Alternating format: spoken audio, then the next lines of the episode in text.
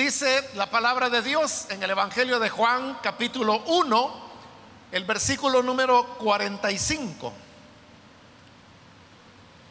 Felipe halló a Natanael y le dijo, hemos hallado a aquel de quien escribió Moisés en la ley, así como los profetas, a Jesús el hijo de José de Nazaret. Natanael le dijo, ¿de Nazaret puede salir algo de bueno? Le dijo Felipe, ven y ve. Cuando Jesús vio a Natanael que se le acercaba, dijo de él, he aquí un verdadero israelita en quien no hay engaño. Le dijo Natanael, ¿de dónde me conoces? Respondió Jesús y le dijo, antes que Felipe te llamara, cuando estabas debajo de la higuera, te vi. Respondió Natanael y le dijo, Rabí, tú eres el Hijo de Dios, tú eres el Rey de Israel. Amén. Solamente eso vamos a leer, hermanos. Pueden tomar sus asientos, por favor.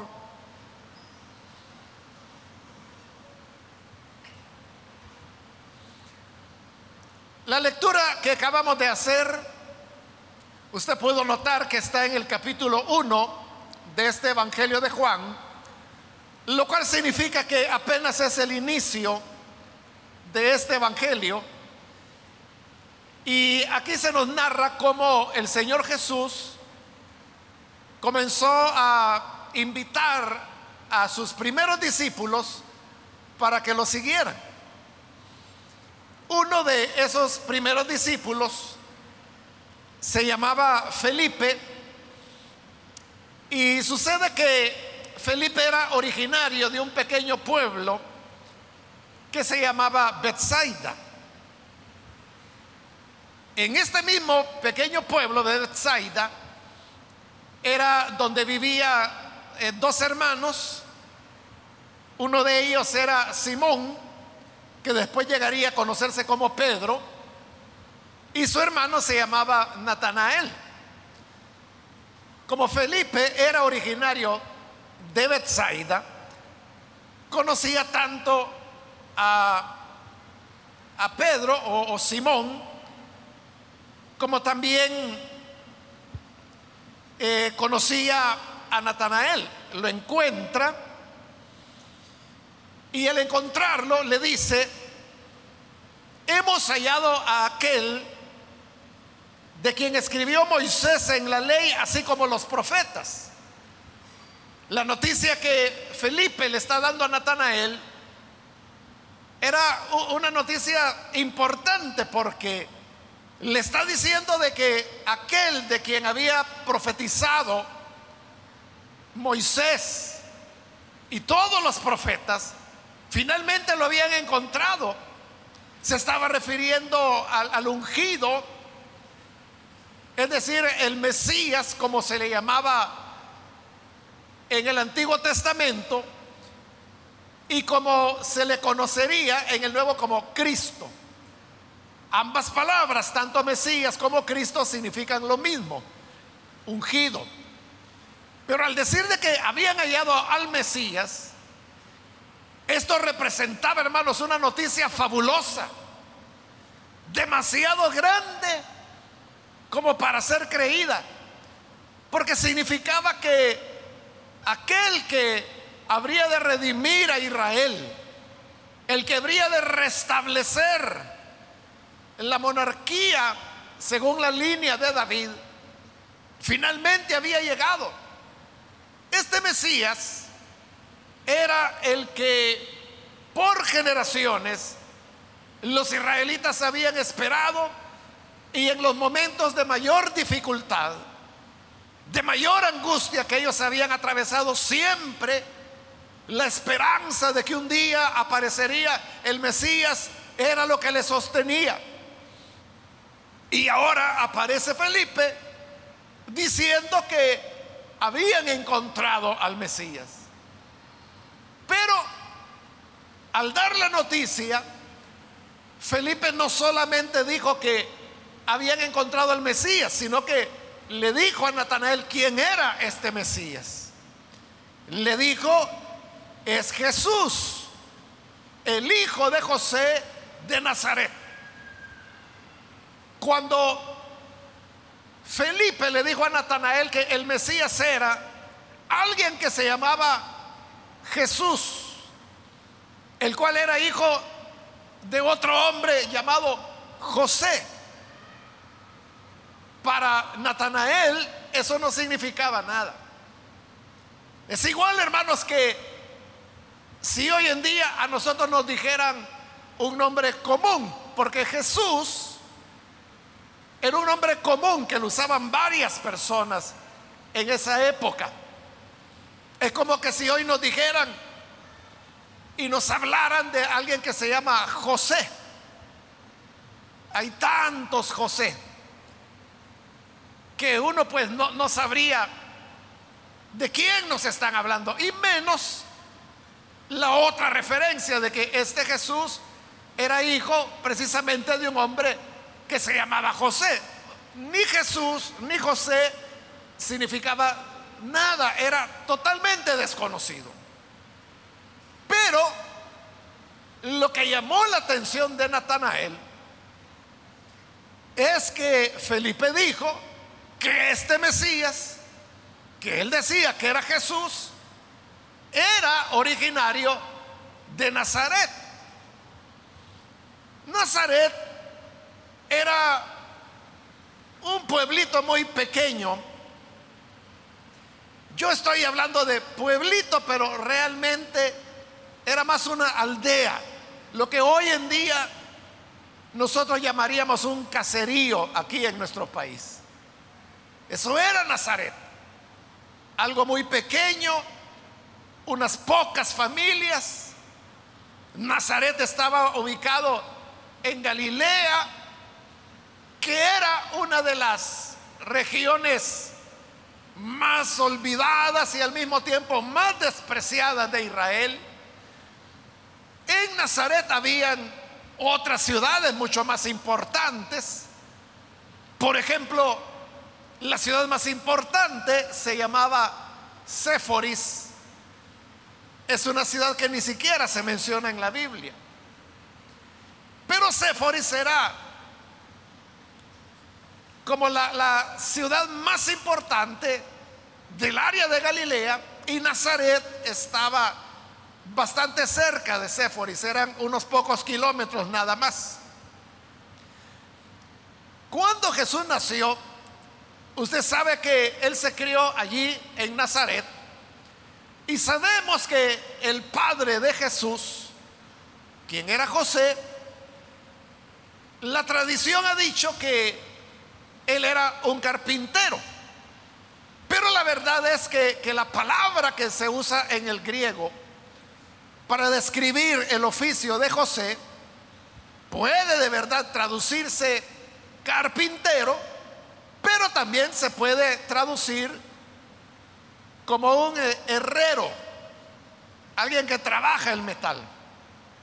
De tal forma que José pudo haber sido o un herrero o un carpintero. Y Jesús, que era su hijo primogénito, como era la tradición cultural, aprendía el oficio de su padre. De manera que Jesús, eh, estoy hablando de un Jesús joven, él aprendió o a ser carpintero o a ser herrero, dependiendo cuál haya sido el oficio real que su padre adoptivo José tuvo. Pero en esa época, cuando Jesús era un adolescente, un jovencito, diríamos, él tendría unos 13 años, los romanos habían destruido la ciudad de Séforis, porque Séforis se había levantado en contra de la dominación romana y las tropas romanas llegaron, destruyeron a Séforis y capturaron a todos los hombres, todos los hombres que vivían en Séforis. Y a estos los crucificaron, a todos. Estamos hablando de miles que fueron crucificados a la orilla del camino que conducía hacia Séforis. De tal manera que cuando Jesús era un niño, de seguro él escuchó acerca de lo que había ocurrido en Séforis. Escuchó de que todo el camino hacia Séforis había sido sembrado de cruces, de un lado y de otro, donde estaban crucificados los hombres que habían habitado en Séforis. Probablemente, y no hubiera sido extraño, Jesús vio a docenas o cientos, dependiendo cuánto haya caminado, o miles de hombres crucificados. De manera que desde niño Jesús tenía una idea clara de lo que significaba la crucifixión. De manera que ya adulto, cuando él hablaba de la cruz, por ejemplo, cuando él decía, si alguno quiere venir en pos de mí, niéguese a sí mismo, tome su cruz y sígame. Él tenía una idea muy clara de qué era lo que estaba diciendo al invitar a las personas a que tomaran su cruz y que lo siguieran. Como Séforis quedó destruida, esta ciudad comenzó a ser reconstruida paulatinamente. Tomó años la reconstrucción de Séforis. Y como le he dicho que Nazaret quedaba cerca, y como el oficio de José, el padre adoptivo de Jesús, era o bien carpintero o bien herrero, cualquier hubiera sido su oficio, era muy útil en las labores y los trabajos de reconstrucción de Séforis. Entonces se cree que Jesús caminaba con su padre adoptivo José. Estoy hablando de un Jesús de unos 12, 13 años. Desde Nazaret a Séforis para trabajar allí durante el día y luego volver a Nazaret. Lo que quiero decirle con todo esto es que ya para la época cuando Jesús tiene 30 años aproximadamente, que es donde nos lleva la lectura que hoy hemos hecho, ya Séforis estaba reconstruida. Y la gente sabía de Séforis por su historia, por su población numerosa, pero de Nazaret, o sea, Nazaret era, como le digo, un caserío muy pequeño, insignificante. Y cuando Natanael oye que Felipe le está diciendo que este Mesías es de Nazaret, él responde extrañado y le dice, le, le hace una pregunta. ¿De Nazaret puede salir algo de bueno? Desde el punto de vista de Natanael, de Nazaret no podía esperarse nada, nada tan grande como que surgiera de ahí el Mesías. Porque era una pequeña población muy insignificante. Entonces él pregunta, ¿de ahí va a poder salir algo bueno? ¿Por qué razón Natanael veía con desprecio, diríamos, o sin importancia a Nazaret? No era, hermanos, porque Natanael fuera un hombre malo o discriminador, porque en la lectura que hemos hecho ahora hemos leído que cuando Natanael finalmente vino delante de Jesús, Jesús dijo que él era un verdadero israelita en quien no había engaño. Es decir, Natanael era un verdadero hijo de Abraham, es decir, alguien que caminaba por fe, alguien en el cual no había engaño, es decir, él era lo que era. No tenía dos caras, no tenía una cara pública y otra privada, era la misma persona, no había engaño en él, es decir, era un hombre correcto. Entonces, ¿por qué un hombre correcto hablaría mal o vería con desprecio a Nazaret. No era por prejuicios, no era por maldad. Era simplemente porque Nazaret era demasiado pequeña, demasiado insignificante, como para que algo bueno saliera de ahí, y mucho menos el rey de Israel, el Mesías. Esto, hermanos, esta reacción que Natanael tuvo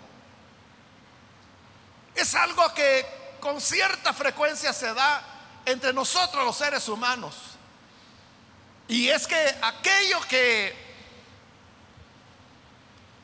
para nosotros lo vemos grande, majestuoso, que nos impresiona, nosotros decimos, eso es importante y quizás no, no importa. Y en cambio, aquello que vemos como muy sencillo, muy humilde, nosotros tendemos quizá a no darle importancia o como verlo como algo común, que no amerita una atención especial nuestra. Sin embargo, este pasaje nos está enseñando que Dios actúa de una manera diferente porque Dios se complace, como el Señor Jesús lo dijo en otra oportunidad. Escondiste estas cosas de los sabios, de los grandes. Ellos no las entendieron, pero se las revelaste a los niños, a los pequeñitos. Entonces Dios tiene preferencia por aquello que no tiene mayor apariencia, no tiene grandiosidad, sino que Dios se complace, como lo dice Pablo también allá en Primera de Corintios, de tomar lo que no es para humillar a lo que sí cree ser algo. Escoge al débil para humillar al fuerte. Escoge al ignorante para humillar al sabio. Y ese es el tema que él está desarrollando en Primera de Corintios. Que a través de la sabiduría, la sabiduría humana, los hombres no pudieron conocer a Dios. Y por eso dice Pablo como por medio de la sabiduría no conocieron a Dios a Dios le encantó dar a conocer su evangelio por medio de la locura de la cruz. Porque el mensaje de la cruz parecía un disparate. Hablaba de un Salvador al cual le habían dado la pena de muerte y que había sido ejecutado. Eso equivaldría, hermanos, a que nosotros nos dijeran, mire, es que el Salvador del mundo es un hombre que allá en los Estados Unidos lo ejecutaron en la silla eléctrica.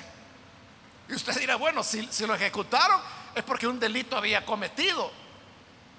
Entonces, si lo mataron, lo ejecutaron, le dieron la pena de muerte, ¿cómo va a ser el Salvador? Ese algún malandrín ha de haber sido. Era igual. Pablo predicaba a un Cristo que había muerto en la cruz y por eso él decía, este es el mensaje de la cruz, locura para el mundo. Los judíos esperan grandes milagros y los griegos, los gentiles quieren escuchar grandes disertaciones sabias. Pero lo que tenemos es la locura de la cruz. Para los judíos, un tropiezo. Y para los griegos, un disparate. Pero para nosotros, dijo Pablo, Nosotros que creemos, el Evangelio es poder de Dios para la salvación.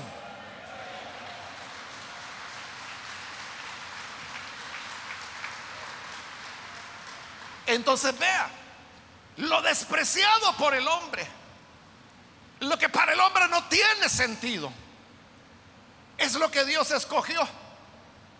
No nos debe extrañar que cuando el rey de Israel nació, lo colocaron en un pesebre, en una caja de madera donde comen hierba el ganado. Que no nació en un palacio, sino que nació en un establo. No nos debe extrañar que este rey de Israel no tenía posesiones. Era un hombre, como el profeta Isaías lo dijo, que no tenía un parecer en él. Se veía igual que cualquier hombre. Son los artistas, los pintores, los escultores, los que nos han transmitido la idea de un Jesús europeo, ¿verdad? Rubio, ojos verdes ojos azules. O sea, pero esa es la idea del artista, del pintor, del escultor que tomó como modelos hombres europeos. Pero Jesús no era así. Hace algunos años atrás, hermanos, con esto de el avance de la ciencia genética, tomaron algunas muestras de ADN de, personas que habían vivido en el Oriente Medio, en lo que hoy es Israel, y sobre la base de el ADN de estos huesos que quedan de esos habitantes del siglo primero, ellos recogieron el ADN y recrearon una secuencia para saber, hermanos, cómo eran los hombres en la tierra de Palestina, donde Jesús nació en el siglo primero.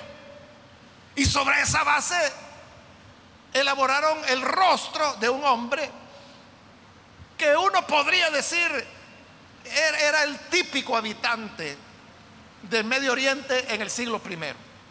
Por lo tanto, como allí es donde Jesús nació, de ese pueblo, de esos genes, entonces la imagen, la, la apariencia física de Jesús era como esa imagen que había sido reconstruida por este método científico que le he mencionado. Pero lo que le quiero decir es que cuando esta imagen que, que por ahí anda en internet de seguro la de encontrar, pero eh, no sé cómo habría que buscarla, ¿verdad? Ingéniesela usted.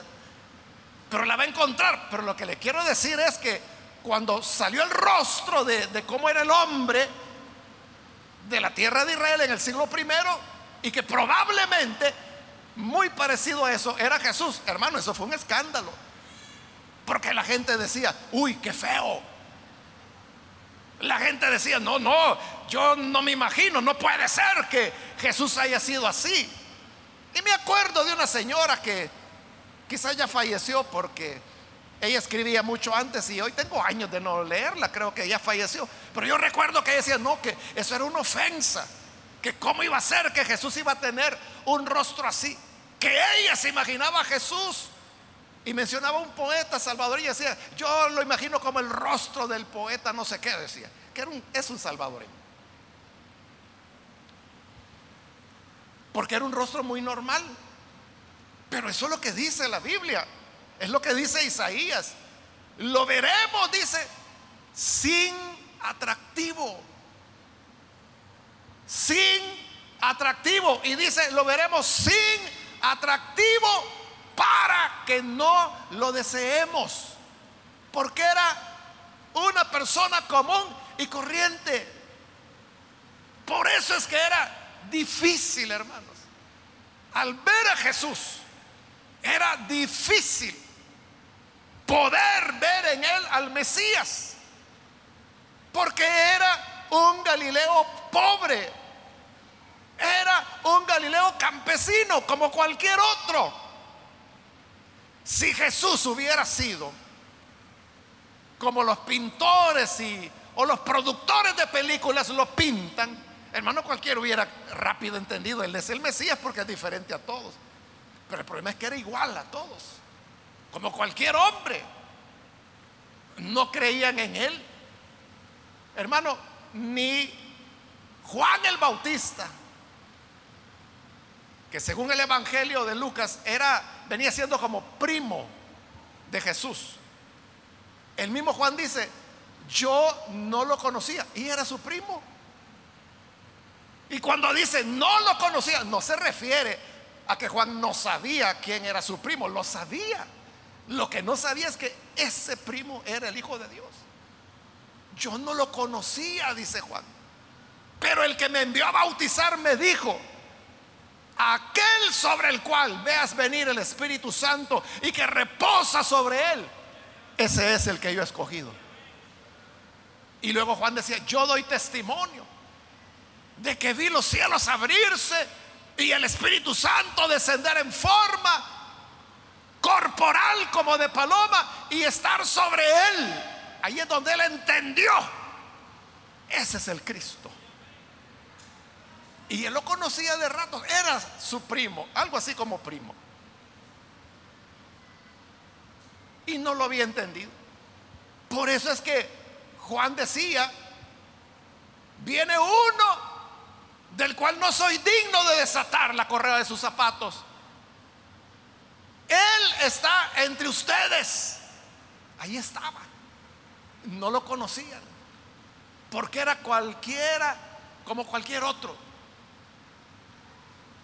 Así es como Dios actúa. Dios, hermanos, actúa con las pequeñas cosas.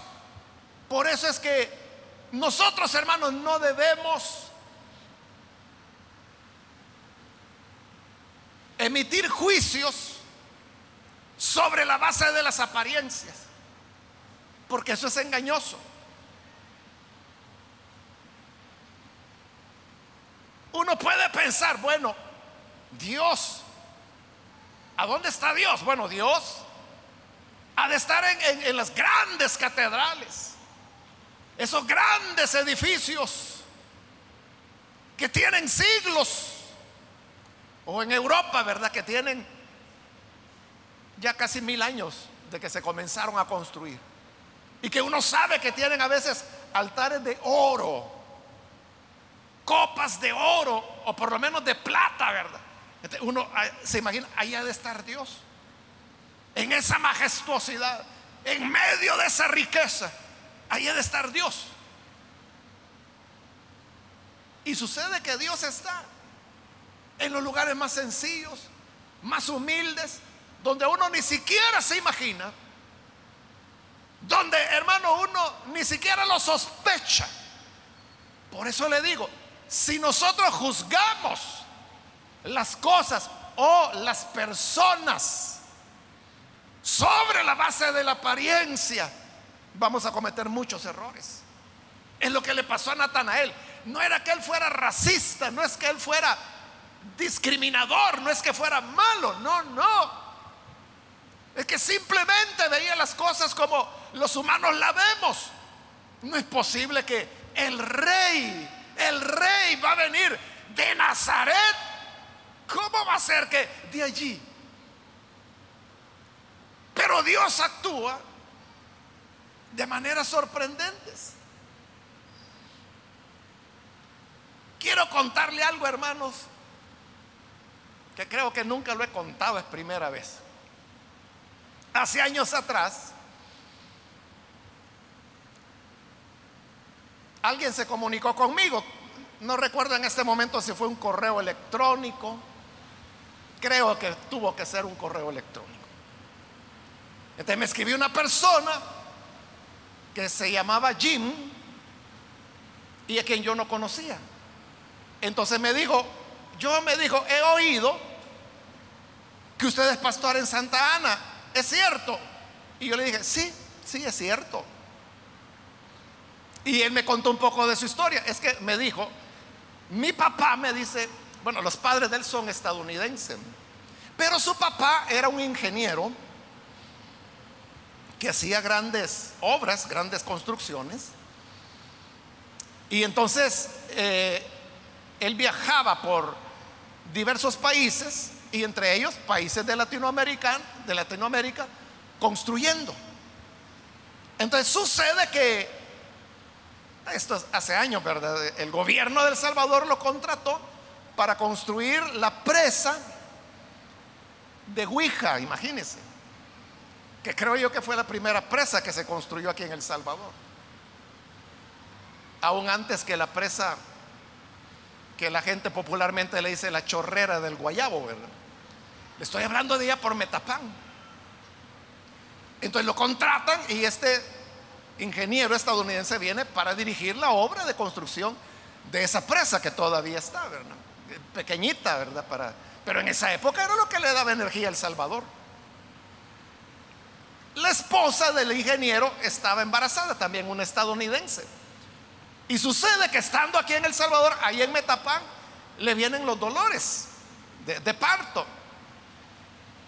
En esa época en Metapán no había un hospital para poderla atender. Entonces lo que hizo el ingeniero estadounidense es que tomó a la esposa y se la llevó a Santa Ana.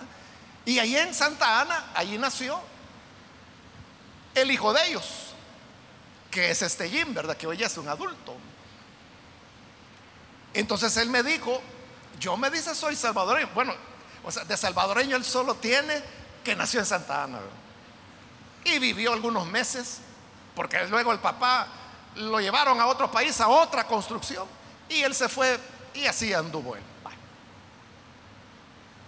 Entonces lo que le quiero decir es que él me dijo, yo sé que yo nací, me dice, ahí en Santa Ana, pero me dice, desde que yo nací, yo no he vuelto a Santa Ana. Entonces yo quisiera, me dice, volver y conocer. Y como usted, pastor, de una vez me dijo, yo quisiera conocerlo, estar en uno de los cultos de la iglesia.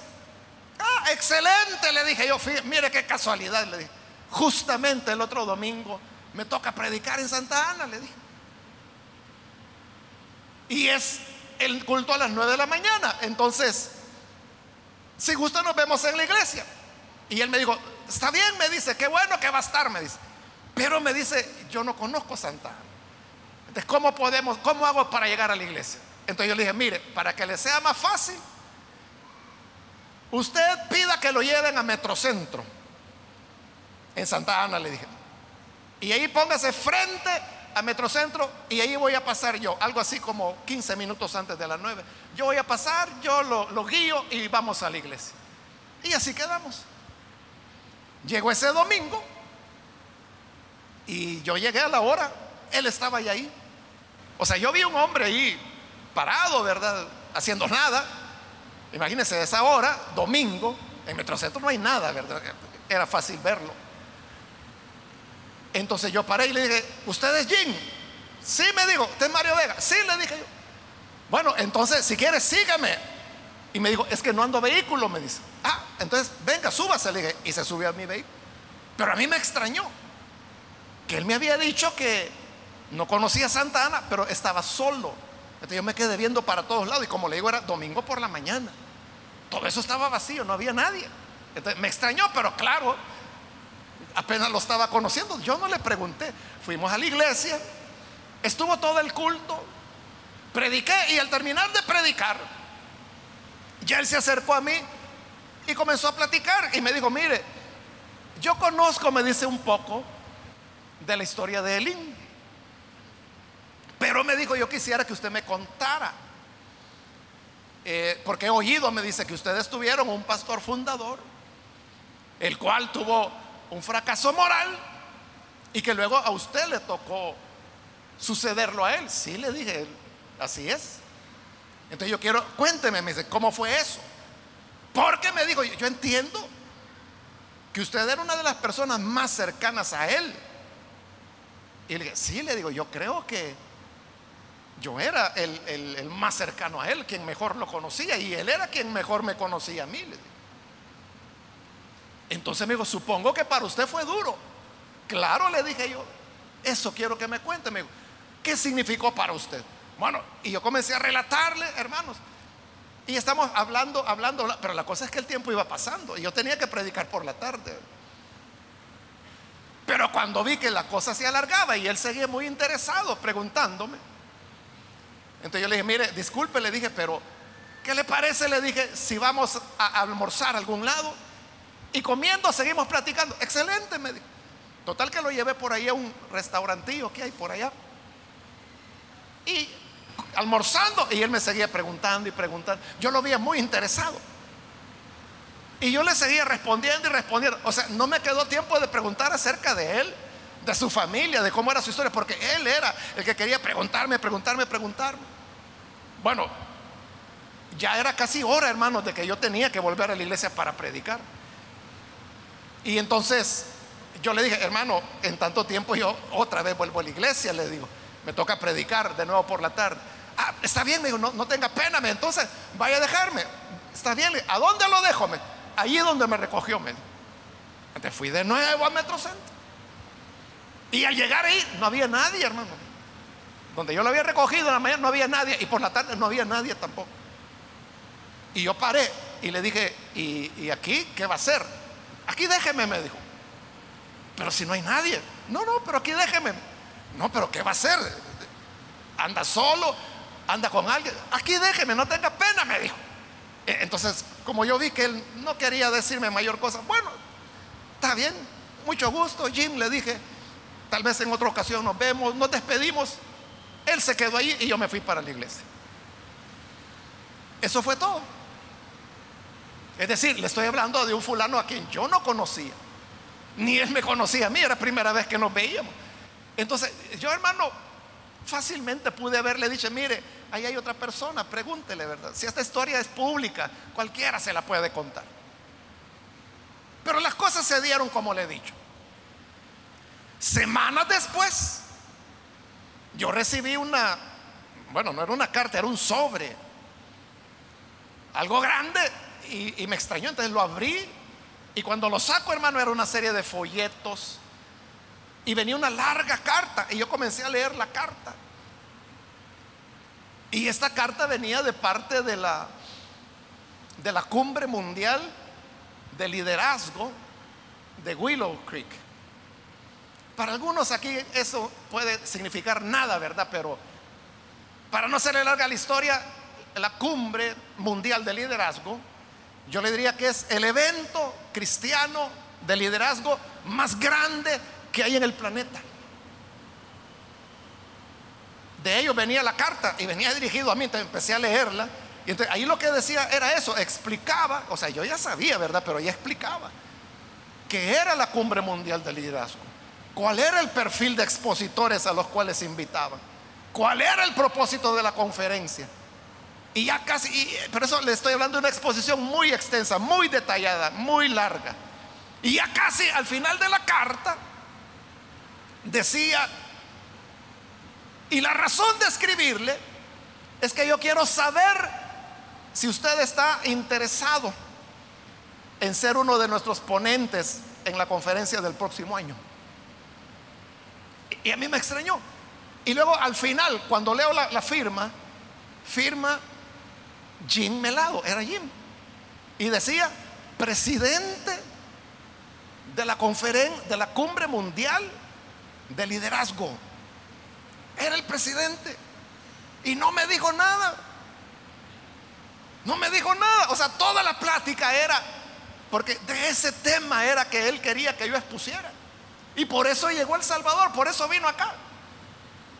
Porque él como presidente de la cumbre, él se encargaba personalmente de seleccionar quiénes son ponentes ahí. Entre los ponentes, hermanos, hay premios Nobel, hay presidentes, expresidentes, ministros, exministros. Y, me estaba invitando. Entonces cuando veo que era él, yo, yo le respondí, por supuesto, le digo que a mí me gustaría, pero nunca lo he hecho. ¿Y cómo es que yo voy, a estar ahí en la cumbre mundial de liderazgo? Y él me dijo, es que eso es lo que quiero, me dice. Lo que quiero son más latinoamericanos. Y me dice, tú vas a ser el primer latinoamericano que abre en la cumbre. Porque antes de ti solo ha habido otro, pero nacido en los Estados Unidos. Pero tú eres el, el primer latinoamericano. Y me dijo, y quiero que tu exposición la hagas en español. Yo quiero que se oiga el español. En la conferencia, me dice. Y vamos a poner un traductor, pero quiero que hables en español. Bueno, eso es todo un proceso, hermano, pero finalmente se armó. Y llegó el momento de ir a Chicago, que es la, ciudad donde se realiza la, la cumbre. Uno tiene que llegar antes con algunos días de anticipación porque hay que hacer una serie de procesos. Bueno, con él, hermanos, era, uno tiene que decir lo que va a decir y delante de uno hay unas cuatro o cinco personas que lo están escuchando, pero le estoy hablando que son lingüistas, son grandes líderes, son doctores, o sea, son hiper, hiper profesionales y ellos están oyendo para corregir cosas. Y lo que le quiero decir es esto. O sea, estábamos ya, hermanos, porque son tan cuidadosas que hasta las palabras que uno va a escuchar o que uno va a usar, ellos dicen algo, deténgase, porque quieren que esa expresión que uno va a usar diga exactamente lo que uno quiere decir. Eso fue hace años, pero tengo alguna idea, recuerdo de que yo usaba una expresión algo así como estar entre la espada y la pared, algo así era la expresión que yo usaba, entre la espada y la pared. Pero el gran lío ahí fue, ¿y eso cómo lo traducimos al español?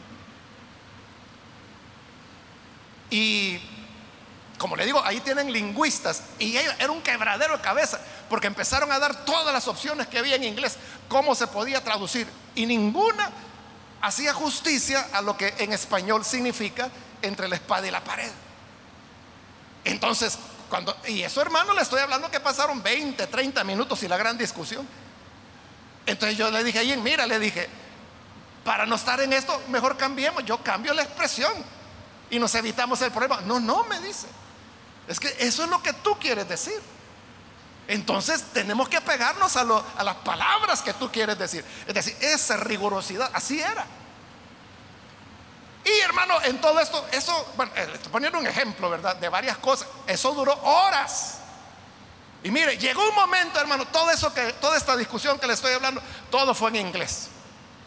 Y claro, para uno que no es su idioma materno, entonces el inglés, hay un momento en que uno ya siente que la cabeza le zumba, ¿verdad? De estar haciendo el esfuerzo. Entonces hubo un momento en que yo ya estaba algo cansado y entonces le empecé a hablar en español allí. Y le dije, mira, Jim, ¿por qué no hacemos esto, esto y esto? Y él me comenzó a contestar en español. Y cuando él me comenzó a contestar en español, todos, todos los que estaban ahí asesorando se quedaron. Y le dijeron, Jim, ¿y tú puedes hablar español? No sabía, eran sus colaboradores, era la gente de su staff. Y no sabían que él podía hablar español. Sí, les dijo, si yo soy salvadoreño. Porque él se enorgullece de decir que es salvadoreño. Y como ya le dije, solo nació allí en Santa Ana. Y tenía meses, meses de nacido cuando sus papás se lo llevaron y nunca había vuelto al Salvador hasta esa ocasión que le cuento. Bueno, para no hacerle larga la historia, llegamos hermanos un día antes de la conferencia, de mi ponencia. Y era de noche, yo acostarme iba allá, cuando de repente el teléfono, y era allí. Y me dice, mira, Mario, me dice, he estado pensando, me dice, en tu ponencia. Excelente, me dice, todo lo que vas a decir, excelente, va con el espíritu de la cumbre, me dice. Pero me dice, creo que no estás diciendo exactamente lo que yo quiero que tú transmitas. Lo que él quería era que ante el choque que representa el aprecio, el amor que uno le tiene a una persona, pero si esta persona falla, yo le puedo tener mucho aprecio, pero entonces yo tengo que ser fiel a Dios y no a la persona. Esa era la idea fundamental. Entonces me dice, creo que no la estás expresando adecuadamente. Hazlo de nuevo, imagínese. la noche antes a cambiar todo. O sea, todo eso que le digo que había tomado horas a cambiarlo todo. Y yo le dije, ya no salimos a tiempo. No me dice, es que hazlo tú. Hazlo tú. Ya no vamos a intervenir porque es cierto, no hay tiempo, pero cámbialo. Total que tuve que hacerlo nuevo todo. Esa noche, ya ni me acuerdo a qué hora me acosté, hermano, pero haciendo todo de nuevo. Y al día siguiente, temprano, antes de que la cumbre comenzara, algo así como a las 5 de la mañana, uno tenía que estar en la iglesia para hacer como un ensayo, ya con cámaras, con luces, con todo el programa corriendo como que si fuera ya la cumbre. Bueno, gracias a Dios, hermanos, que todo salió bien y se alcanzó exactamente lo que él deseaba. Pero lo que yo le quiero señalar es, ¿quién era él? Bueno, hoy, hoy, hoy, hermano, en este momento, Él es el presidente mundial de compasión internacional. Es el presidente mundial, imagínense. Ya siendo presidente de compasión, Él vino nuevamente al Salvador. Ya era segunda vez que venía en su vida adulta. Y esa vez eh, almorzamos en un CDI de niños patrocinados. Y mientras estamos ahí comiendo con algunos niños y con las hermanas, porque casi siempre son hermanas, ¿verdad? Las comprometidas con el trabajo de los niños. Imagínense, en una mesa, el presidente de Compasión Internacional comiendo con niños viviendo en extrema pobreza, pobres. O sea, si para eso es compasión. Pero estando en ese almuerzo, yo le decía, Jim, ¿Y por qué cuando viniste la primera vez no me dijiste nada? Sino que apareció simplemente como un salvadoreño perdido que quería volver a la ciudad donde había nacido. Y no me dijiste nada. Por lo menos me hubieras dicho que eras miembro de la iglesia de Willow Creek, que no era eso, sino que mucho más, ¿verdad? Y él me dijo, es que, ¿cómo voy a andar ahí diciendo, yo soy fulano, o yo soy mengano, o yo soy el presidente de la cumbre mundial de liderazgo? Y yo le entendía, cierto, pero uno no anda haciendo eso. Pero ahora yo le voy a esto, hermano. Imagínese que yo hubiera dicho, bueno, y este, y este tal Jim,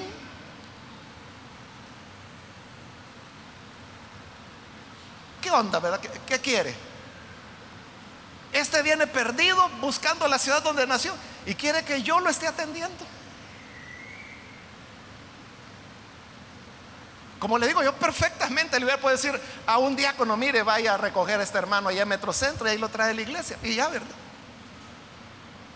Yo no sabía quién era él. O sea, yo lo que hice, hermano, lo hice por hacerle un favor, ¿verdad? Como a cualquier otro. Pero ese fue el camino que Dios utilizó para abrir esa puerta, hermano, que yo creo que de otra manera no se hubiera logrado. No se hubiera logrado nunca. A eso me refiero cuando digo que las cosas de Dios se dan de una manera que uno no se imagina. Cuando Natanael dijo, y de allí puede salir algo bueno. Y salí también de la duda de que por qué llegó solo y salió solo. Entonces yo le dije, ¿y por qué cuando yo te dije que yo porque yo se lo dije, como yo vi que no había nadie cuando lo fui a dejar por la tarde, yo le dije, yo puedo esperar, le dije, a que vengan a recogerte. No, no, me dijo, no, no, tienes que ir a predicar, yo me quedo, me dijo. Entonces yo, yo le dije, ¿y, ¿y por qué no quisiste? Y me dice, porque no iba a llegar nadie, me dice. Yo tenía que ir a buscar un vehículo de alquiler, me dice, para regresar. O sea, así andaba él. O sea, le estoy hablando de el presidente de la cumbre mundial de liderazgo a pie en Santa Ana. ¿Quién hubiera creído eso? Pero así es como se mueven las cosas de Dios. Tengo años de no saber de él, hermano. Vino la pandemia. Porque esa vez que vino El Salvador, que le digo que almorzamos en un CDI, fue antes de la pandemia, ya cuatro años, no sé cuándo. No he vuelto a oír de él, pero yo sé que si yo le llamo, él me responde. De hecho, hemos platicado un poco sobre la situación del Salvador. Le estoy hablando de hace cuatro años atrás, ¿verdad? Y de cómo compasión podía jugar un papel importante. Lo entendió perfectamente. Y él me dijo, hagámoslo. Pero ¿sabe cuál fue el problema? La indiferencia de los pastores. La indiferencia ante la, la situación de violencia del país y el papel que a la iglesia le corresponde jugar. No quisieron los pastores. Y les estaban dando todo. O sea, compasión iba a ser un esfuerzo especial en El Salvador. Porque el presidente actual es salvadoreño. No quisieron los pastores. Y le estoy hablando que con el que era director en esa época, comenzamos a montar, hermanos, talleres de sensibilización, de darles a conocer por qué hay violencia, por qué se produce, cómo se puede remediar, qué puede hacer la iglesia. Aquí están estos recursos, aquí está esta alianza. Y como yo le he dicho, hermanos, por todos lados, y lo vuelvo a repetir y lo digo en este momento, no hay mejor programa de prevención a la violencia que el que Compasión Internacional tiene. Es lo que más funciona en el país. No se logra el 100%, pero ¿sabe cuánto se logra? 97% de éxito. Eso es increíble, sorprendente. Y esto es lo triste. Que al decirle a los pastores, lo único que necesitamos es que ustedes presten las aulas que tienen de escuela bíblica por la mañana cuando las iglesias no lo usan. Préstennoslas para atender a los niños. Nada, hermano. Hubo algunas iglesias que respondieron, unas cuatro o cinco, todas eran del himno. Nadie más. Bueno, pero uno hermano a lo que tiene que aprender es a no cometer el error de Natanael. Entonces él dijo, ¿qué? ¿Y por qué le das importancia a eso? ¿Por qué se le da importancia, hermano, a cosas que aparentemente no la tienen? Otras veces le he contado que la iglesia, donde el Señor en su misericordia me llamó a su evangelio, donde yo nací de nuevo, es una iglesia que todavía está un par de kilómetros por acá. Hoy ya está pavimentado, pero en esa época, hermano, las aguas negras corrían por la calle. Y cuando uno iba al culto, uno tenía que ir con cuidado, hermano, saltando los charcos para poder llegar a una iglesia que no tenía piso, era de tierra.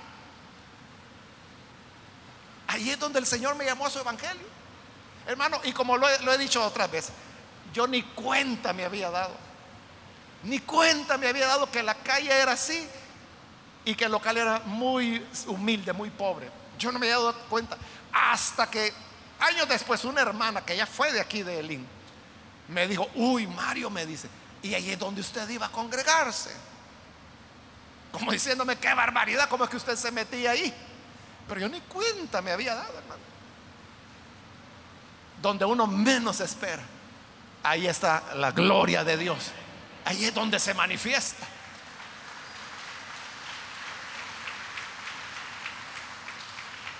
Felipe no supo qué responder cuando Natanael le dijo, ¿y cómo va a salir algo bueno de Nazaret? Felipe no supo qué responder, pero le dijo, mira, mejor ven y ve por ti mismo. Y lo llevó delante de Jesús.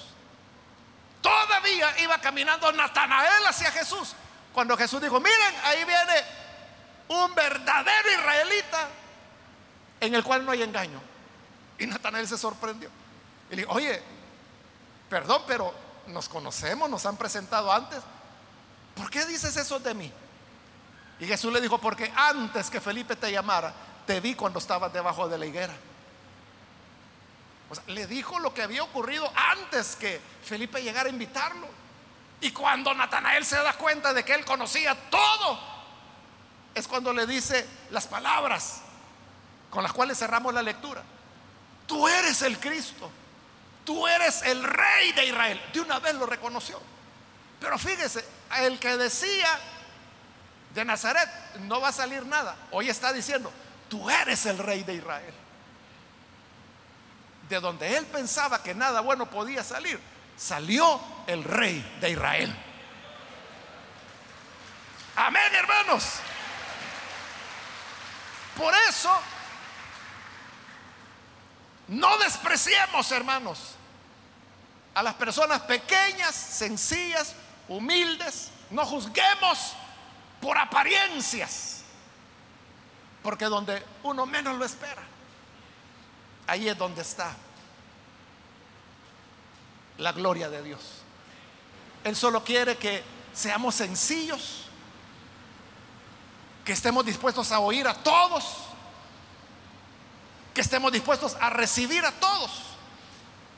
Entre esos que recibimos van a venir malandros, escorpiones y de todo, ¿verdad? Pero también van a venir ángeles del Señor. Vendrán personas que uno ni lo imagina. Es lo que dice la escritura, que algunos sin saberlo hospedaron ángeles. Entonces no vaya a ser que despreciemos a un ángel. Con toda humildad estemos abiertos a recibir a toda persona y a ver cualquier lugar como un lugar donde la, la gloria de Dios se puede manifestar. Vamos a cerrar nuestros ojos y antes, hermanos, de hacer la oración, yo quiero invitar, si hay con nosotros personas que todavía no han recibido al Señor Jesús, mas si usted ha escuchado la palabra de Dios, yo quiero invitarle para que no vaya a dejar pasar esta oportunidad y pueda recibir al Señor Jesús como su Salvador. Si hay alguien que necesita venir a Jesús, yo le invito, ahí en el lugar donde está, por favor, póngase en pie. Si usted necesita recibir a Jesús, póngase en pie. Usted ya se habrá dado cuenta que este no es un edificio lujoso, ni tenemos sillas ultra cómodas, tampoco tenemos aire acondicionado. Pero quiero decirle que todos nosotros hemos encontrado aquí los mejores momentos de nuestra vida, nuestras mejores experiencias con Dios. Aquello que marcó y dirigió nuestra vida en otra dirección ha ocurrido aquí, en este lugar sencillo. Usted también puede tener esa experiencia. ¿Quiere recibir a Jesús? Póngase en pie. Vamos a orar por usted. ¿Hay alguien, alguna persona que necesita hacerlo? Solo le pido que por favor lo haga rápidamente. Venga. Tengo ya poco tiempo, pero si hay alguien que necesita venir al Señor, puede ponerse en pie en este momento. También quiero aprovechar para ganar tiempo si hay hermanos o hermanas que se han alejado del Señor, pero hoy necesita reconciliarse puede ponerse en pie. Vamos a orar por usted. ¿Habrá alguna persona? ¿Algún hermano, hermana que se alejó del Señor? Y quizás lo hizo por basarse en apariencias. Pero aquellas cosas que pueden parecer insignificantes, muchas veces son las que Dios usa para modelarnos. ¿Hay alguien que necesita venir al Señor? Puede ponerse en pie. Venga. Necesita recibir a Jesús. Voy a terminar, hago ya la última llamada. Si hay alguien que necesita venir a Jesús por primera vez o necesita reconciliarse, Póngase en pie en este momento, pero hágalo ahora, porque esta es ya la última llamada que hice y vamos a orar. A usted que nos ve por televisión, quiero invitarle para que se una con nosotros en esta oración y reciba también al Hijo de Dios. Ore con nosotros. Señor, gracias te damos por tu palabra y porque ella nos enseña que no debemos menospreciar los inicios humildes. Aquellas cosas que pueden parecer sin mayor importancia, sin mayor trascendencia, pero que tú usas, Señor, para hacer tu obra, tu maravillosa obra. Te ruego por aquellos que a través de televisión, radio o internet están abriendo su corazón para creer a tu palabra, para recibirte. Cámbiales, Señor, perdónales. Da vida nueva. A cuantos buscan tu rostro y ayúdanos a todos a poder tener un corazón dispuesto. Que más que nuestros prejuicios nos guíe la humildad, la sencillez, sabiendo que de los pequeños, de los que maman, fundaste la fortaleza y fundaste la alabanza.